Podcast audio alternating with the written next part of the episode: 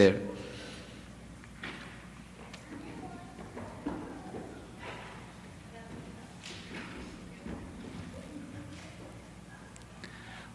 Hoy vamos a continuar en el libro de Romanos, ya regresamos a Romanos, ya vimos, ya nos salimos de Romanos y nos expandimos un tiempo para cubrir el tema de los dones, regresamos a Romanos y es el tema de los dones, pero en este caso estamos viendo los dones que son vigentes. ¿sí? Y he hecho una división en el texto que vamos a estudiar en Romanos 12, del 7 al 8 Vamos a leer el texto y ahí les explico cuál es la división que hice y por qué cuando miremos los dones no van a estar en el orden que los escribió Pablo. Estoy presentando otro orden, no porque considere que él se equivocó, yo creo que así lo inspiró el Espíritu Santo, pero pensé que era más fácil para nosotros mirarlos en dos grupos. Dice el texto así, Romanos 12, 7 al 8, el título es Dones de Servir. Dice, si el de servicio en servir o el que enseña en la enseñanza, el que exhorta en la exhortación, el que da con liberalidad, el que dirige con diligencia, el que muestra misericordia con alegría. Y hay dos grupos aquí de dones. Un grupo se llama eh, los dones del habla o de hablar, que tiene que ver con la exhortación, la enseñanza y la profecía. Y los otros son los dones de servir, que tiene que ver con lo que es el servir, así lo llama Pablo, el dar, el dirigir y la misericordia. Entonces nos vamos a enfocar en los, de, en los dones de servir. Y antes de entrar allí, Pablo lo que ha estado haciendo en ese capítulo es enseñándole al creyente cómo vivir la verdad que ahora conoce, la verdad doctrinal. Romanos es el libro más pesado en conocimiento doctrinal que tiene toda la Biblia. Así que es esencial conocer bien este libro. Ahora conocemos todas estas verdades, ¿qué hacemos con esto? Y Pablo comienza cuando empieza el capítulo 12 hablando de una separación. El creyente no se conforma al mundo, sino que se transforma, se renueva su mente por la renovación de su mente. ¿Para qué? Para que conozca cuál es la voluntad del Señor. Y conociendo cuál es la voluntad del Señor, entonces eh, entiende su identidad, su valor como creyente. Y eso le libera completamente porque el creyente se da cuenta, como ya lo estudiamos, que su valor no, no, no tiene nada que ver con compararse con otra persona, más bien tiene que ver con ser parte de lo que otra persona hace. Eso es en la iglesia, en el cuerpo de Cristo. Entonces libera al creyente cuando está sirviendo al Señor no se tiene que comparar con otra persona, no tiene que andar anhelando lo que otra persona hace. Puede fluir con plena libertad, porque Dios le ha equipado con dones en el cuerpo de Cristo para que sirva al cuerpo de Cristo. Sí, es lo que el verso 6 dijo, pero teniendo diferentes dones, según la gracia que nos ha sido dado, usémoslos. Y da esta lista. Entonces vamos a estudiar cuatro dones de servicio. Vamos a ver la forma de usarlos, el beneficio que tiene para el creyente y para la iglesia en general. Y esto debe motivarnos para, para que tomemos acción, para buscar con diligencia cómo usar los dones que Dios nos ha, dado y ser activos, ser bien activos, bien dedicados, bien definidos en lo que Dios está haciendo aquí en Iglesia del Valle Central, para fluir con esos dones, edificándonos mutuamente. Entonces, vamos al punto número uno, el verso 7, cuando dice, si el de servicio en servir, ese es el, don de servir, si el de servicio en servir. Si se fijan, el texto en español dice el de servicio en servir. Servir es un verbo, ese verbo no está en griego. La traducción literal sería si el de servicio en el servicio. En la Biblia textual lo va a encontrar traducido así. Entonces, si el de servicio en el servicio, parece una redundancia, pero así es como lo escribió, lo escribió Pablo. Y servicio viene de una palabra griega que todos nosotros la vamos a reconocer cuando la lea, es la palabra diaconían. De, de allí se deriva la palabra diáconos. ¿sí? Y servir, diaconían y diaconía sin la N. Esas dos palabras son las que forman lo que Pablo está diciendo allí. Entonces, de ahí viene la palabra diácono. Nosotros tenemos diáconos aquí en la iglesia y diácono significa servidor. Diaconía, servir. ¿sí? Ese es el don de servir. Entonces, el servicio es el trabajo que una persona hace con la intención de beneficiar a otra persona o a un grupo. El servicio se hace así.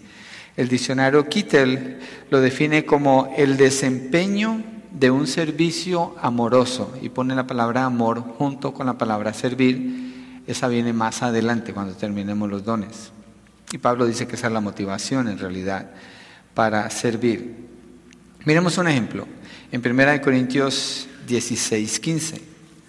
1 Corintios 16, 15 dice el apóstol Pablo, los exhorto hermanos, ya conocen a los de la casa de Estefanas, que fueron los primeros convertidos de Acaya y que se han dedicado al servicio de los santos. Se han dedicado al servicio de los santos. Se han dedicado al diaconían de los santos, a servir a los santos. Entonces los pone a ellos como ejemplo. Entonces esa palabra siempre está ligada en lo que es tener un ministerio, tener un compromiso para servir en la administración a los hermanos en la fe. ¿Qué deja ver esto? Que el don de servir es una connotación amplia, es bastante amplia. Pues no se aplica por decir, oh, son los que ponen y quitan las sillas. No, eso es servir. Pero el don de servir no se limita a eso. Tiene que ver con lo que es servir en alguna capacidad a la iglesia del Señor. Por ejemplo, el apóstol Pablo lo usa en referencia a su ministerio como apóstol en Romanos 11:13. Lo usa en referencia a su servicio a las iglesias en Romanos 15:31 y lo usa eh, Lucas en referencia a cumplir con una misión en Hechos 12:25. Entonces, el don de servir tiene una gama bastante amplia en, en, lo que es la edificación de la iglesia. ¿sí? Y este don es dado por el Espíritu Santo a ciertas personas en la iglesia. No quiere decir esto que esperamos que los que tienen el don de servir sean los que estén haciendo todo en la iglesia. Todos debemos de servir, somos llamados a servir. ¿sí? Pero hay personas que tienen este don y se diferencian de las personas, del resto de las personas, porque son como motores. Siempre andan empujando, siempre andan haciendo altos, algo, siempre tienen una disposición donde a ellos no hay que preguntarles, ellos ya están allí. Esas personas ya están allí listas para servir en el área que ellos sirven de acuerdo al don que Dios les ha dado. Y es una disposición continua, es decir, no son personas que se les ven por temporadas y dicen, wow, sirvió en tal temporada, pero después ya no sirve. No, es algo continuo, esa capacidad que el Espíritu les da para que funcionen sirviendo a la iglesia. ¿Cómo es usado ese don en esta aplicación que estoy dando? Las personas que tienen ese don, como tienen ese impulso continuo de servir, ese compromiso, estimulan a las demás personas que no tienen ese don. Las llaman con su ejemplo para servir. ¿sí? Esas personas son usadas como catalizadores que impulsan al resto de la iglesia en esa dirección. Y cuando usan bien su don, están estimulando a que otras personas que se apunten, que se comprometan, que sirvan. Entonces el que tiene el don de servir no dice esto, bueno, pues si por ahí estoy yo les ayudo. Ese no tiene el don de servir. El que tiene el don de servir tiene el compromiso también. Y está allí, se sabe que se cuenta con él. Y es, es de gran ayuda para los que les cuesta tomar esa postura. Ahora, ¿cómo se usa el don de servir de mala manera? Cuando el que tiene el don de servir critica a los que no sirven como él sirve o los juzga o está mirando y minimiza a los demás. ¿Puede suceder? Sí. Aunque tiene el don, sí. Porque la cuestión del carácter es Es un asunto de la voluntad, es un asunto de la actitud del corazón y el que tiene ese don tiene que tener cuidado de no compararse con nadie, sino darle gracias a Dios que le ha dado esa capacidad, que es el primero que está allí enfrente queriendo ayudar, ¿sí? Y Pablo en razón a eso da una advertencia en los versos 3 al 5, mire, en Romanos 12. Si quieren regresemos allí, Romanos 12, versos 3 al 5. Porque en virtud de la gracia que me ha sido dada, digo a cada uno de ustedes que no piense de sí mismo más de lo que debe pensar, sino que piense con buen juicio, según la medida de fe que Dios ha distribuido a cada uno. Dios es el que ha dado esa fe.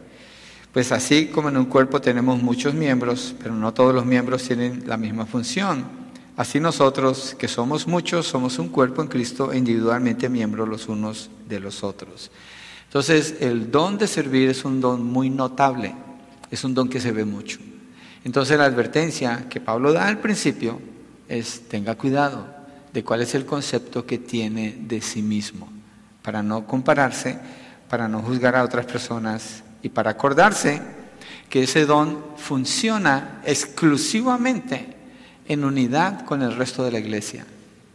No es una persona separada y sola la que dice, oh, yo tengo ese don. No, no es así. Es parte del cuerpo de Cristo.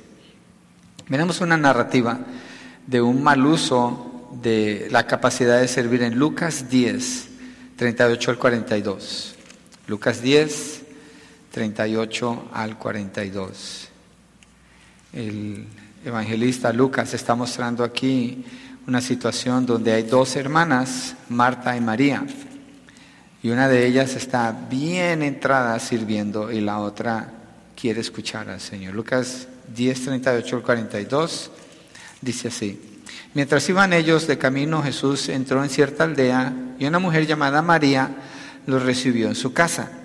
Ella tenía una hermana que se llamaba, perdón, una mujer llamada Marta lo recibió en su casa. Ella tenía una hermana que se llamaba María, que sentada a los pies del Señor escuchaba su palabra. Pero Marta se preocupaba con todos los preparativos y acercándose a él le dijo, mira, aquí está una actitud de comparación, Señor, ¿no te importa que mi hermana me deje servir sola? Dile pues que me ayude. El Señor le respondió, Marta, Marta, tú estás preocupada y molesta. Mire, dos cosas que muestra él de ella, preocupada y molesta por tantas cosas, pero una sola cosa es necesaria. Y María ha escogido la parte buena, la cual no le será quitada. Entonces el don de servir puede ser mal usado o mal entendido también. En este caso, Marta no puede ver la realidad espiritual que está enfrente de ella. Está preocupada, está molesta también. Entonces, el servicio que ella está dando se hace inefectivo en el sentido que la actitud de su corazón no está donde tiene que estar. La otra cosa es, no hay que confundir el don de servicio con una obsesión por limpiar. No hay que confundir una cosa por la otra. La obsesión por limpiar es algo pecaminoso, ese no es un don, ese no es un don, esa es una carga que la persona se ha echado encima, una carga innecesaria. Yo no estoy diciendo que tengamos que ser sucios o desordenados. Yo creo que una casa desordenada y sucia es un indicativo espiritual de la condición de esa persona, lo creo con todo mi corazón. Pero cuando es el extremo de que no puede haber nada absolutamente fuera de lugar, nada absolutamente que tenga algo de polvo en lo absoluto, eso es pecaminoso, porque se hace una obsesión y eso no tiene que ver con el don de servir, no tiene que ver, porque es una carga que esa persona lleva. Y yo creo que ese texto de Marta y María nos deja ver un poquito acerca de esto. Entonces, con todos los dones, el don de servicio es efectivo cuando se está usando para la edificación de los santos con una buena actitud. Porque una persona puede estar en un buen equipo, pero si tiene una mala actitud, va a dañar, es como una manzana podrida, va a, va a dañar ese grupo. Entonces la actitud cuenta mucho, de lo que Pablo habla más adelante en Romanos. Y el don, como es dado por el Espíritu Santo, la manera correcta de usarla, de usar ese don es dependiendo del Espíritu Santo. Es decir, yo tengo el don, si yo lo tuviera, eso no me independiza del Señor, al contrario, me recuerda que dependo de Él y si ese don está en mí, entonces de manera intensa procuro buscar cómo usarlo para la edificación de los santos. Entonces, el que tiene el don de servir debe definir su capacidad de servicio por las personas que tienen en mente, a las personas que le va a servir, y no por la mera satisfacción de pensar yo sirvo. No, porque el que tiene ese don no busca una recompensa aquí. Es más, puede ser la persona que más trabaje y al final la que menos es reconocida, pero tiene el don.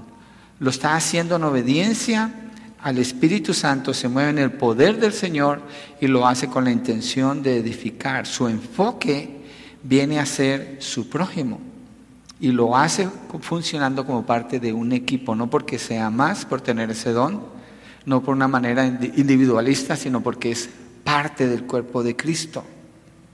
Voy a dar un ejemplo. Si alguien dice, yo lo hago, pero a mí déjenme solo, esa persona no tiene el don de servir, porque los dones no funcionan separados de la comunión con la iglesia, ningún don funciona así. El, Espíritu Santo jamás da un don que pueda funcionar así. Entonces, más bien esa persona necesita a alguien con el don que le guíe para que aprenda a servir y funcione mejor. El propósito del don es siempre edificar. ¿Y cómo se usa? Regresemos allí a Romanos 12, 7. Es, una, suena como una redundancia, pero Pablo así lo, escribió. El verso 7, si el de servicio en servir. Entonces, si tiene el don de servir, ¿qué tiene que hacer? Sirva. ¿Sí? Sirva. Como dice el hermano Jaime, el que no sirve, pues no sirve. Así que hay que servir. En el texto, como lo traduce la Biblia textual, es el de servicio en servicio. ¿Sí? Dedíquese a ayudar a los demás creyentes según el ministerio donde el Señor le ha llamado a servir. Acuérdese, el ministerio de servir tiene una gama muy amplia. ¿sí? Obviamente, los diáconos tienen ese ministerio bien definido ustedes, los que son diáconos. Además, la misma palabra los define a ustedes.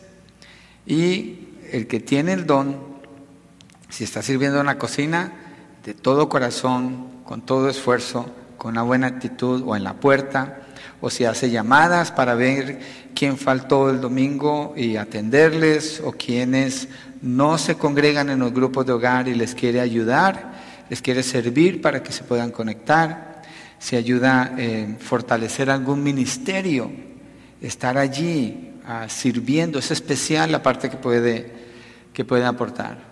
Si es en lavar, en lavar, si es instalar, en instalar.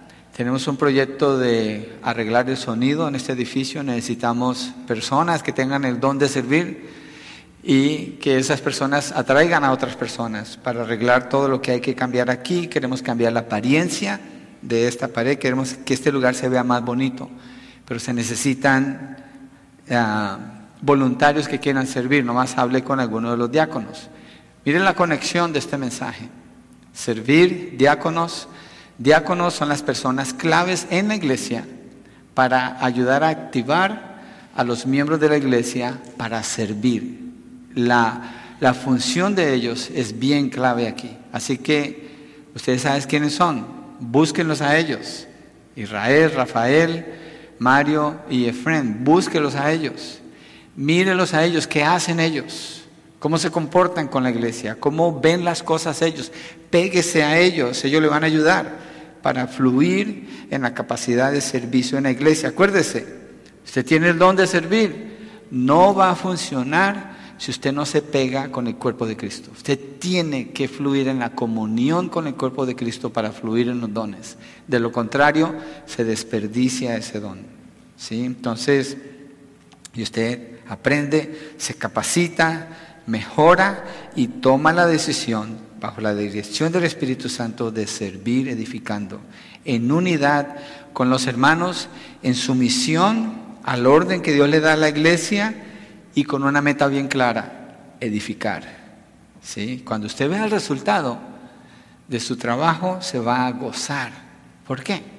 Porque otras personas están prosperando. Así funciona el don de servir. No está pensando en sí. Está mirando cómo los demás pueden ser prosperados con su servicio a ellos. ¿Tiene usted el don de servir? Entonces sirva. Si usted no tiene el don de servir, no diga, bueno, ese mensaje no es para mí, yo no tengo ese don. Pues aprenda de los que sirven, fíjese en ellos y actívese. Piense en esto, hermanos. Usted tiene ese don, abra un ministerio. Abra ministerios en la iglesia. La iglesia necesita ministerios. Y los que tienen esos dones, principalmente son los que van a mover a más personas para llevar a cabo. Entonces usted debe de orar, debe preguntarle al Señor, conéctese con los diáconos. Allí está la conexión clave para la iglesia fluir con los dones. Segundo, el don de dar. Allí es donde no estoy siguiendo el orden. Allí me estoy saltando al verso 8 y la razón es porque estoy usando o explicando solamente los dones de servir. El don de dar, dice en el verso 8, la segunda parte, dice, el que da con liberalidad, tan, tan cortita las frases que Pablo usa aquí. Dar es la acción de dar, pero aquí Pablo usa una palabra que significa más. Pablo usa una palabra en griego que es la palabra meta y la pone antes de la palabra que significa dar, lo cual está eh, haciéndolo más grande. Es como si, usáramos la palabra mega, cuando dicen una mega iglesia, o son miles de personas. Una iglesia, o oh, es una iglesia como esta. Entonces, Pablo usa esa palabra allí antes de la palabra dar, y el significado es este, dar la parte que le corresponde a uno, dar la parte que le corresponde a uno. La persona que da puede tener el pedazo de pan y lo parte en dos y le da la mitad al otro. El que tiene el don de dar, le da todo el pan al otro. Esa es la diferencia en el don de dar. Y Pablo dice que dé con liberalidad, esta palabra es clave aquí, liberalidad. Algunos en la escuela dominical ya escucharon una explicación de esto, pero liberalidad, esto es lo que significa. Yo hice un, search, ¿dónde está esta palabra? La encontré en Deuteronomio, la encontré en Esther y la encontré en un salmo, Salmo 112, y la encontré en el Nuevo Testamento, en algunos textos. Pero esto es lo que significa. Liberalidad significa sinceridad y pureza de motivo. Sinceridad y pureza de motivo. Entonces el que da, que lo haga con un corazón puro, una motivación pura en su corazón, con un corazón que busca un solo propósito. Y la cualidad de ser honesto y directo es la actitud clave. Es decir, hay una total ausencia de pretensión. Y el Señor habla de esto cuando dice no dejes que tu mano izquierda vea lo que tu mano derecha está haciendo. Lo que indica es eh, no hagas público lo que estás haciendo cuando se trata de dar. Mire lo que dice Deuteronomio en cuanto a dar con liberalidad. Deuteronomio 15, versos 11 al 14, hay una ley que Dios está dando aquí para regular las relaciones sociales entre el pueblo de Israel.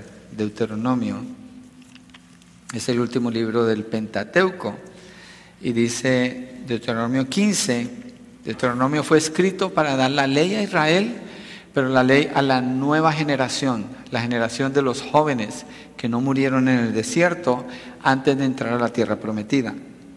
Y eso es lo que dice Deuteronomio 15 del 11 al 14. Dice, porque nunca faltarán pobres en tu tierra.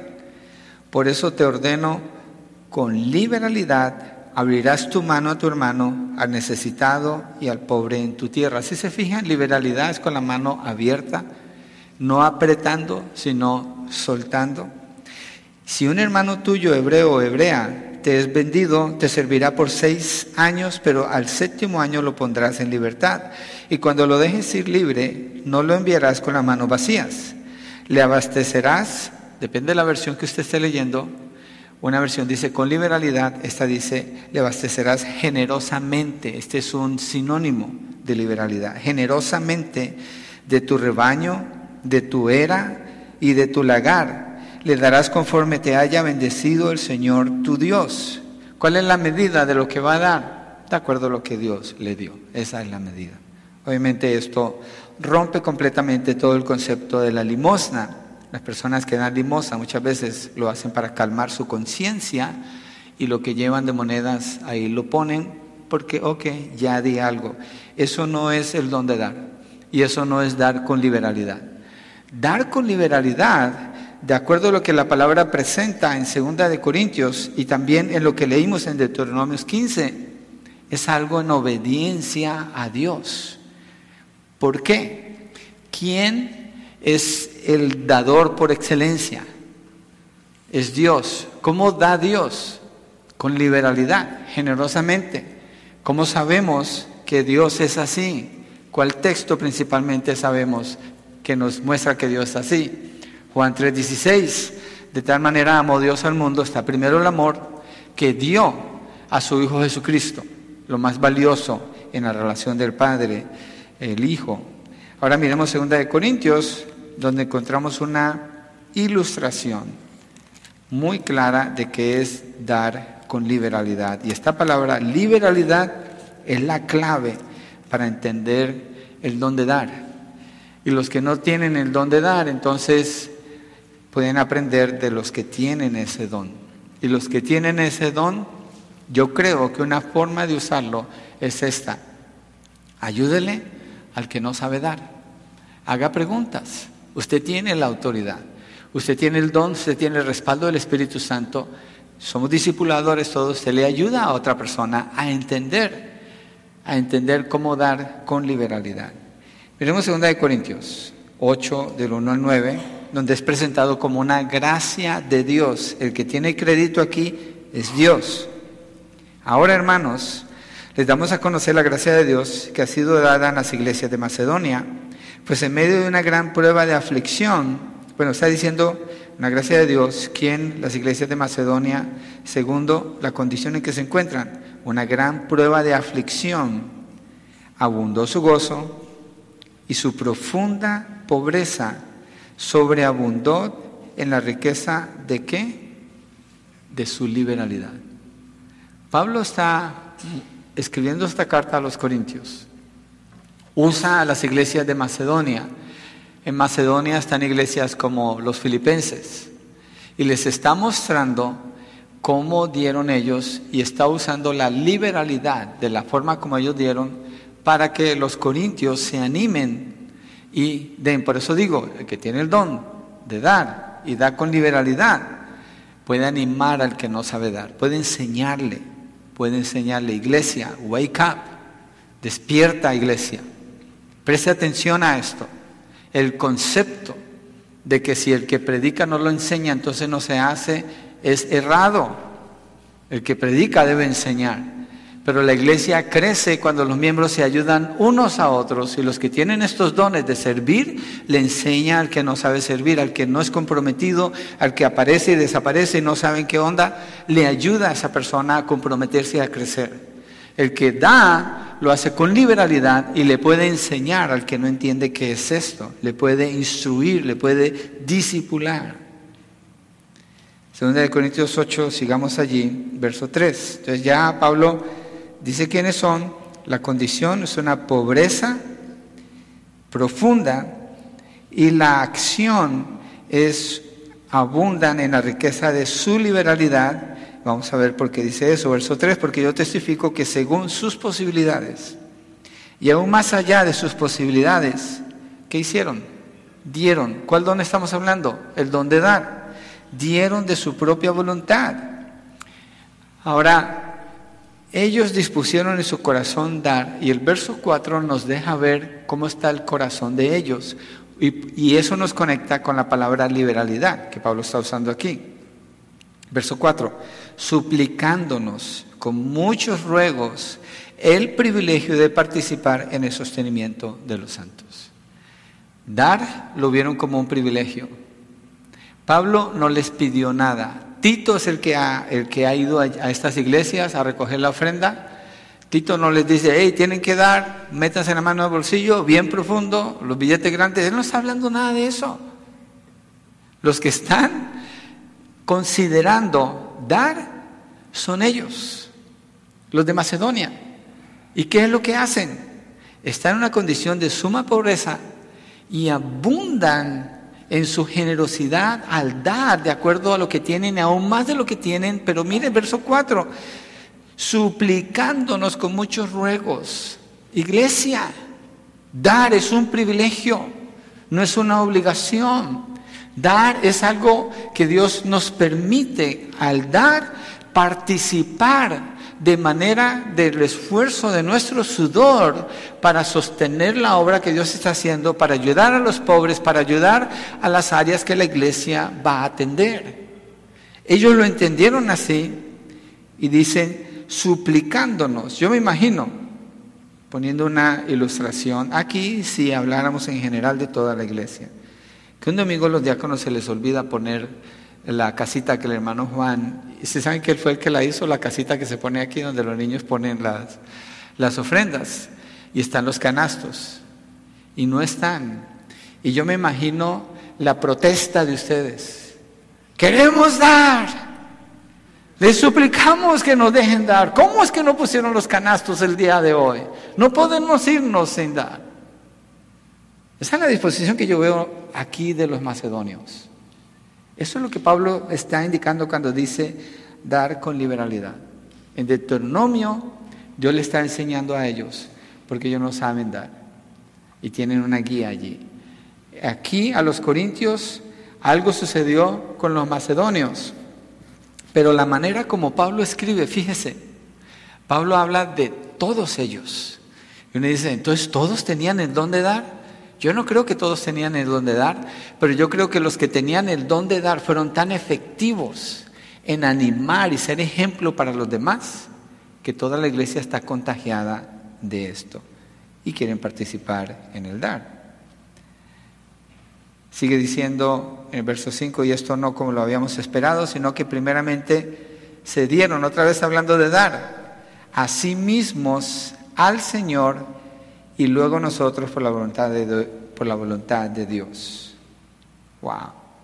El dar para ellos es mucho más allá que algo material, es el corazón. Esto es importante, hermanos, importantísimo en este capítulo y en el capítulo siguiente para entender la liberalidad al dar y para entender por qué Pablo más adelante dice cada, cada quien dé como propuso en su corazón. Porque este texto es sacado de contexto generalmente y debe verse en este contexto. Ellos están dando a sí mismos, ellos están suplicando dar, ellos están en una condición de mucha pobreza y dice Pablo en el verso 2 que ellos abundaron en gozo.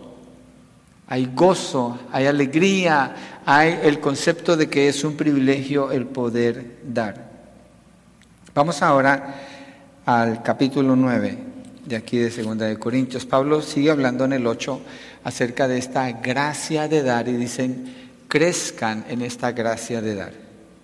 Capítulo 9, en el verso 6, dice el apóstol Pablo, pero esto digo, el que siembra escasamente, escasamente también segará.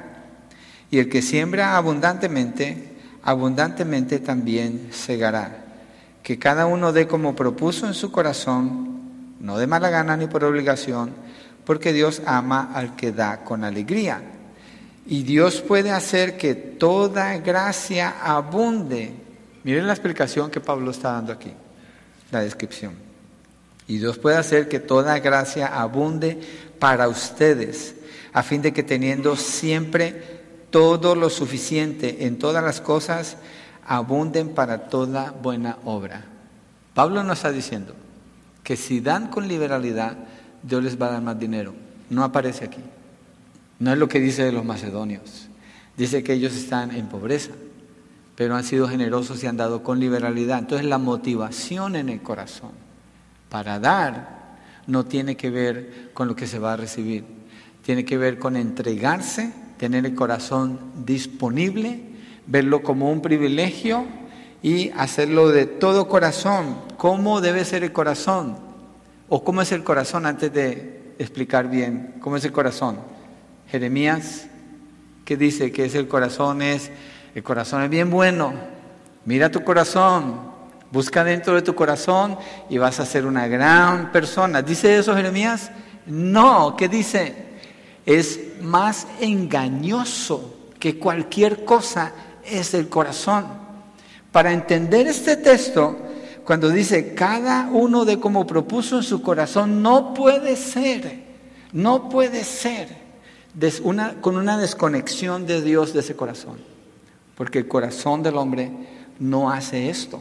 El corazón del hombre no es generoso. Si el corazón del hombre fuera generoso, no tuviéramos la pobreza que nosotros vemos en el mundo, la disparidad que nosotros vemos en el mundo. El mundo se mueve, cada quien el que agarre más. Es más, tienen bumper stickers que dice el que muera con más juguetes es el que ganó. Está hablando el que acumule más. No. El que cada quien como propuso en su corazón es como ese corazón está delante de Dios, así como hicieron los macedonios. Se entregaron a sí mismos, es decir, estamos mostrando un corazón como el corazón de Dios. Cuando dice cada quien como propuso en su corazón, no quiere decir como cada quien le dio la gana dar. no creo que eso es lo que quiere decir Pablo ahí, porque no encuentro otra frase para expresarlo ahora. Está hablando de un corazón pegado al Señor, no de mala gana ni por obligación, porque Dios ama al que da con alegría. Si usted tiene el don de dar, disfrute esa libertad que usted siente, que es especial, sobre la necesidad que todos tenemos de aprender a ser generosos. Déjese usar por el Señor sea un ejemplo, no, no lo exponga como algo de orgullo, pero úselo como una capacidad para servir.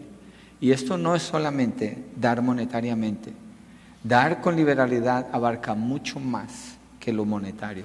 Lo que pasa es que la palabra liberalidad, cada vez que la busqué, la encontré en este contexto, en el contexto de dar monetariamente para la edificación de los santos. Entonces, ¿hay una recompensa? Sí. ¿Abundar en qué? En gracia. ¿Para qué? Para toda buena obra. ¿Cuál toda buena obra? Pues servir, edificar, ayudar, amar, todo eso que, el Señor da. Mire como, como dice en el verso 1, como está escrito, Él esparció, dio a los pobres, su justicia permanece para siempre. Y el que suministra semilla al sembrador, ¿quién es ese? ¿El dueño del terreno? No, es Dios, el que suministra semilla al sembrador y pan para su alimento, suplirá y multiplicará la siembra de ustedes y aumentará la cosecha de su justicia. Entonces, es mejor ser generosos. Y verso 11 dice, ustedes serán enriquecidos en todo. ¿Para qué? Para toda liberalidad. Para un corazón sincero, con un solo propósito, pegado al Señor entonces, cuando alguien da como propuso en su corazón, es un corazón que está dando con liberalidad. Para toda liberalidad, la cual por medio de nosotros produce acción de gracias a Dios. El propósito es exaltar a Dios. Verso 13. Por la prueba dada por, este, por esta administración, glorificarán a Dios por la obediencia de ustedes a la confesión del Evangelio de Cristo y por la liberalidad de su contribución para ellos y para nosotros. Qué interesante, porque Pablo usó la palabra liberalidad desde el verso 2 en el capítulo 8. Y en el capítulo 9, él está enfatizando esa palabra, liberalidad.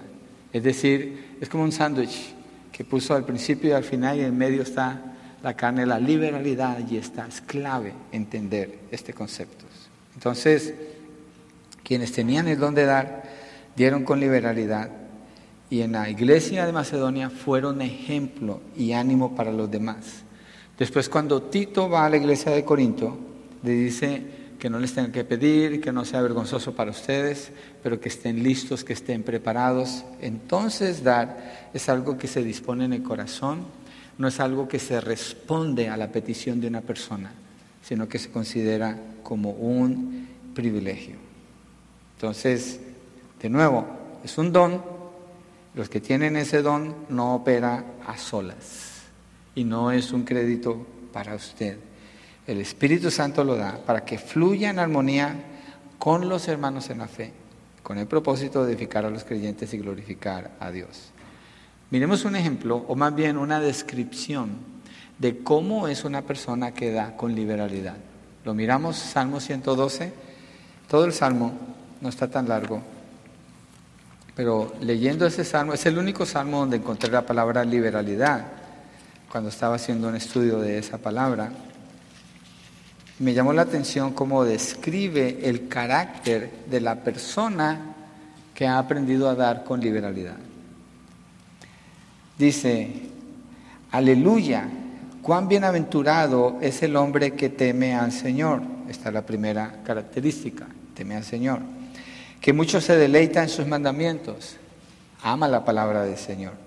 Poderosa en la tierra será su descendencia, la generación de los rectos será bendita. Bienes y riquezas hay en su casa y su justicia permanece para siempre. Está hablando que es justo. Luz resplandece en las tinieblas para el que es recto. Él, es clemente, compasivo y justo. Está hablando del carácter de esta persona. Bien le va al hombre que se apiada y presta, arreglará sus asuntos con juicio, porque nunca será sacudido para siempre, será recordado, perdón, porque nunca será sacudido para siempre será recordado el justo. No temerá recibir malas noticias su corazón está firme, confiado en el Señor. Su corazón está seguro, no temerá hasta que vea vencidos a sus adversarios con liberalidad. Ha dado a los pobres, ahí está esa palabra. Su justicia permanece para siempre, su poder será exaltado con honor. Y mire lo sorprendente de cómo termina este salmo. Lo verá el impío y se irritará rechinará los dientes y se consumirá. El deseo de los impíos perecerá. El impío es uno que es descrito como alguien que no da con liberalidad. Usted no quiere estar en esa, en esa categoría, mejor en la otra. De ser un justo, de ser alguien prosperado por el Señor, de ser alguien que muestra compasión y misericordia con el necesitado, mejor estar en esa categoría como lo describe el Salmo 112. Y los que tienen ese don son instrumentos de Dios para estimular a la iglesia, para aprender a dar con liberalidad. Entonces, si el Señor le dio ese don, úselo con liberalidad. Y si Dios no le dio ese don, aprenda del que lo tiene o aprenda de lo que el texto está diciendo. ¿sí? Tercero, el don de liderar. Regresamos a Romanos 12 el verso 8, la segunda parte, después del don anterior, dice, del don de liderar, el que dirige con diligencia. Dirigir es guiar, conducir, dirigir, es la persona que está de pie al frente, es el que va adelante. ¿sí? No se refiere a gobernantes políticos. Una persona que es un gobernante político, digamos que Dios lo salva, entra a la iglesia, se hace miembro, o llamémoslo como anciano. No, esa persona no tiene el don de dirigir, seguramente no lo tiene. Y si lo tuviera, el Señor lo demostraría, pero su experiencia en el mundo no indica nada que tenga que ver con el don espiritual. El don espiritual de dirigir es algo del Espíritu solamente para los creyentes y el gobierno al que la palabra hace referencia cuando habla de dirigir es el gobierno de la iglesia. A ese gobierno se refiere. Pero el don de dirigir no se limita al gobierno de la iglesia. Los dones, mire hermano, los dones son amplios. Los dones son amplios. Ahora quiero aclarar algo. Usted dice, bueno, yo tengo el don de servicio, pero no tengo el don de dirigir. Yo no creo que sea así. Yo creo que usted tiene una, una, una mezcla, una gama de dones, donde tal vez todos los dones de alguna manera están en usted, pero hay algún don en especial que sobresale sobre los demás. Y usted usa ese don en, armonía con los demás dones que tiene en relación con los hermanos en la iglesia. Ahora, el don de dirigir es notable porque la persona tiene que dirigir y principalmente se refiere a los ancianos y a los diáconos en la iglesia. Mire cómo es usada la palabra en 1 Timoteo 3.4 y si usted viene a la escuela dominical, esto lo estudiamos eh, como la primera característica de una iglesia efectiva, un liderazgo efectivo, ¿sí? un liderazgo honroso. 1 Timoteo 3:4 dice que gobierne bien su casa o que dirija. Ese se está hablando, refiriéndose a dirigir. Que gobierne bien su casa, teniendo a sus hijos sujetos con toda dignidad. Pues si un hombre no sabe cómo gobernar, dirigir otra vez su propia casa, ¿cómo podrá cuidar de la iglesia de Dios? Entonces ese don de dirigir se nota primariamente en cómo es la casa de ese dirigente, si es que tiene ese don. Mire verso 12, allí mismo dice, no permitas que nadie Oh, no, perdón, me salté a otro capítulo. Es el capítulo 3, verso 12. Que los diáconos sean maridos de una sola mujer y que gobiernen o dirijan bien sus hijos y sus propias casas. Entonces, el don de liderazgo o de dirección se nota en la casa. Mire capítulo 5, verso 17. Los ancianos que gobiernan bien, en este caso que dirigen bien, se está refiriendo a la iglesia, que dirigen bien, sean considerados dignos de doble honor, principalmente los que trabajan en la predicación y en la enseñanza. Entonces, aquí ya está directamente en el gobierno de la iglesia. En 1 de Pedro 5, de 1 al 5, vemos una descripción de cómo se usa el don de dirigir. 1 de Pedro 5, del 1 al 5. Obviamente, el enfoque principal va a ser los ancianos y los diáconos en este caso ancianos. Entonces dice así, por tanto, los ancianos entre ustedes, exhorto yo, anciano como ellos y testigo de los padecimientos de Cristo y también participante de la gloria que ha de ser revelada, pastoreen, en este caso dirijan el rebaño de Dios entre ustedes. ¿Cómo? Velando por Él, no por obligación, sino voluntariamente, como quiere Dios no por la avaricia del dinero, sino con sincero deseo. Tampoco como teniendo señorío sobre los que les han sido confiados, sino demostrando ser ejemplos del rebaño. Una característica de dirigir aquí es las personas que el que dirige, está liderando, le son concedidas por el Señor. Esa persona no se las ganó ni son de él. ¿sí? han sido confiados demostrando ser ejemplo del rebaño. Y otra característica que deja ver es el ejemplo el que dirige tiene que ser ejemplo, tiene que ser un buen ejemplo para poder dirigir. Y dice el 4, cuando aparezca el príncipe de los pastores, ustedes recibirán la corona inmarcesible de gloria. Esto indica que ellos reciben su recompensa directamente del Señor. Asimismo ustedes, los más jóvenes, estén sujetos a los mayores y todos revístanse de humildad, hablando de la actitud, en el trato mutuo, porque Dios resiste a los soberbios, pero da gracia a los humildes. Entonces, esta es una descripción del don de dirigir. Y el don de dirigir, el que es líder, tiene que tenerlo. Allí no hay opción. Si no lo tiene, no puede ser líder. Y aquí describe la capacidad de esto. Ahora, fuera del gobierno de la iglesia, digamos, hay un proyecto, el proyecto de cambiar el sonido aquí, y uno de ustedes dice, yo quiero ayudar con ese proyecto. Yo creo que tengo el don de dirigir. Ok, usted se encarga y usa el don de dirigir, ayudando a otras personas a poner su esfuerzo juntos para lograr lo que se va a hacer. Entonces, si tiene ese don, úselo. Si es en los cuneros, en los cuneros. Si es con los jóvenes, con los jóvenes. Si hay algún proyecto en la iglesia, en la iglesia. Si es en la cocina, si es en el parking lot, si es en la puerta, úselo. ¿Cómo? Dice el apóstol Pablo, con diligencia úselo con diligencia.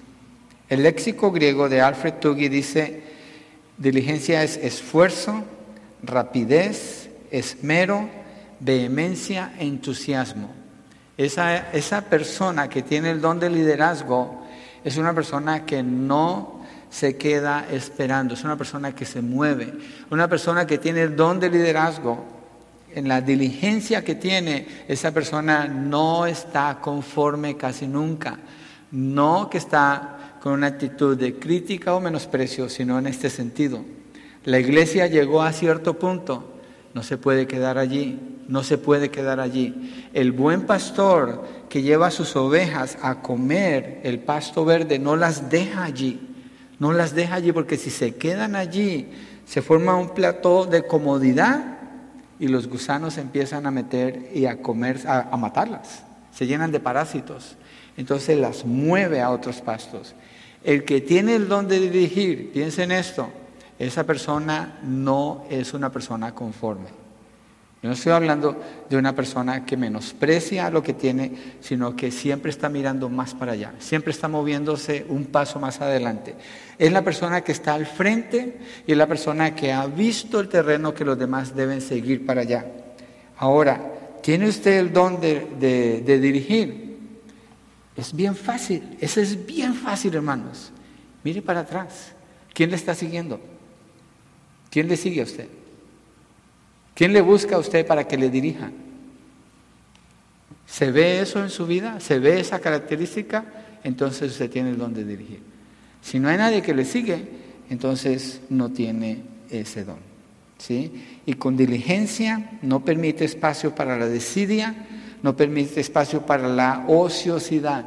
El que dirige es movido, es ágil, es una persona dedicada hasta que lleva a cabo el proyecto que está dirigiendo. Esa persona no descansa hasta que lo logra. Esa persona se sacrifica, se sacrifica, se esfuerza, hace más de lo que normalmente otras personas harían y lo está haciendo pensando en el beneficio del grupo que está dirigiendo.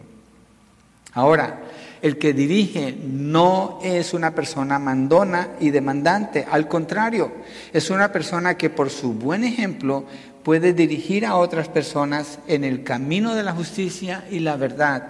Otra característica es el que dirige no es una persona que causa una dependencia de él o de ella, es una persona que le enseña a los que está dirigiendo a que dependan del Señor, a que dependan del Espíritu Santo, a que dependan de la palabra del Señor y sabe trabajar con ellos sirviéndoles.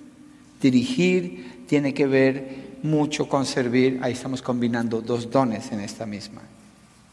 Y la mirada la tiene no en un beneficio propio, sino en el bien de la iglesia del Señor. Un ejemplo clásico que encontramos en la, en la Biblia es con Nehemías, un hombre que tiene un liderazgo ejemplar en el Antiguo Testamento por su ejemplo.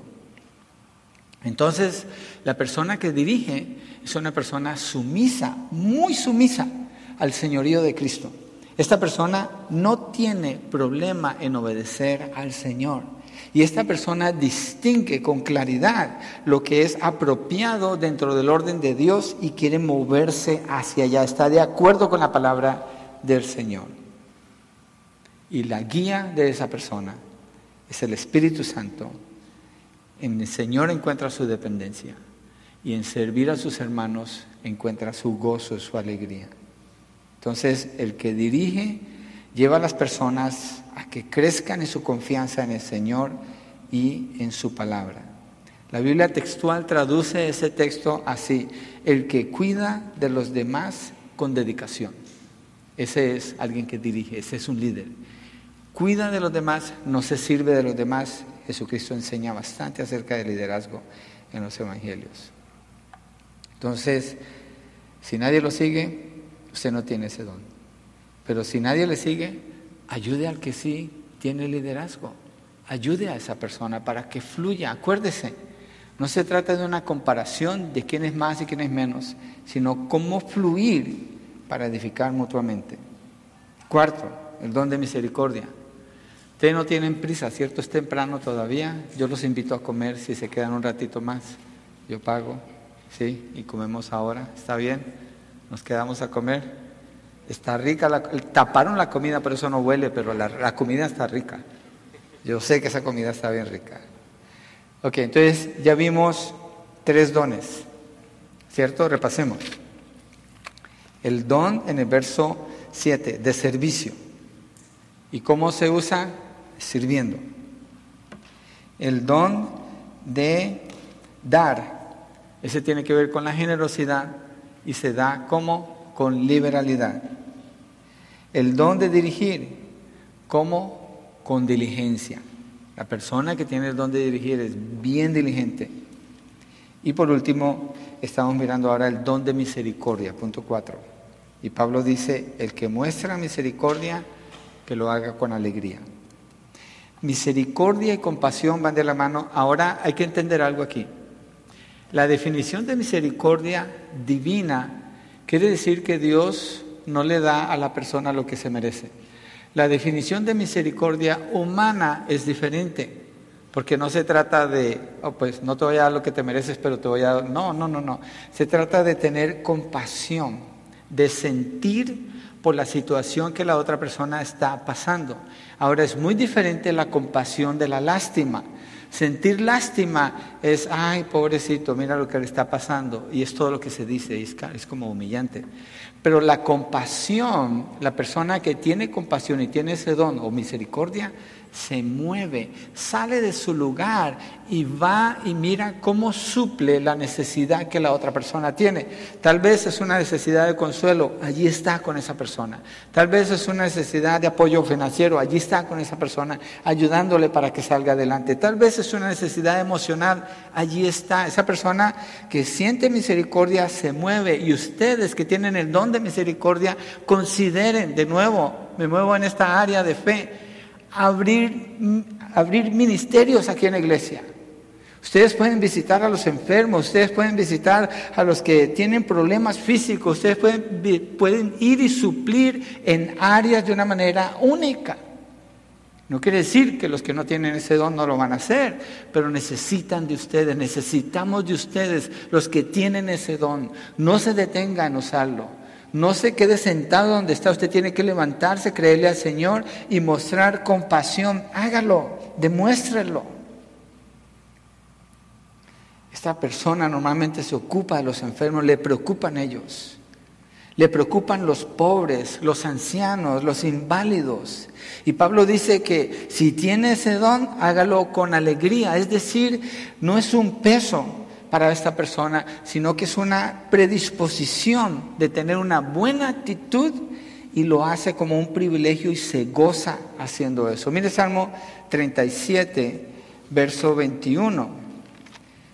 Un, ejemplo que nos puede ayudar aquí, aunque está mezclado con el don de dar, es cuando Marta está preocupada, está molesta, queriendo servir las mesas. Obviamente Pablo dice, no, no así, sino con alegría. Salmo 37, verso 21, dice, el impío pide prestado y no paga, pero el justo es compasivo y da. Una persona contraria, alguien que tiene misericordia, es una persona que va a quitarle y no le va a dar de regreso nada.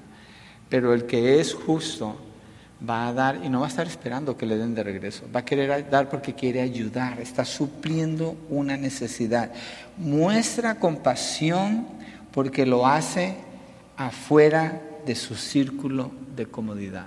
Esa persona no se mueve en la categoría de como la, la margarita, la, la, la, flor que le llaman margarita. ¿Se acuerda cuando usted estaba jovencito? Bueno, los que estamos mayores a lo mejor nos acordamos, los jóvenes, yo no sé si ellos alguna vez hicieron esto. Pero le gustaba una muchachita y decía, me quiere, no me quiere, me quiere, no me quiere, me quiere, no me quiere. Y al final encontraba, no me quiere nada, esta Margarita no sirve, busca otra hasta que encuentra. Pero bueno, el punto es este.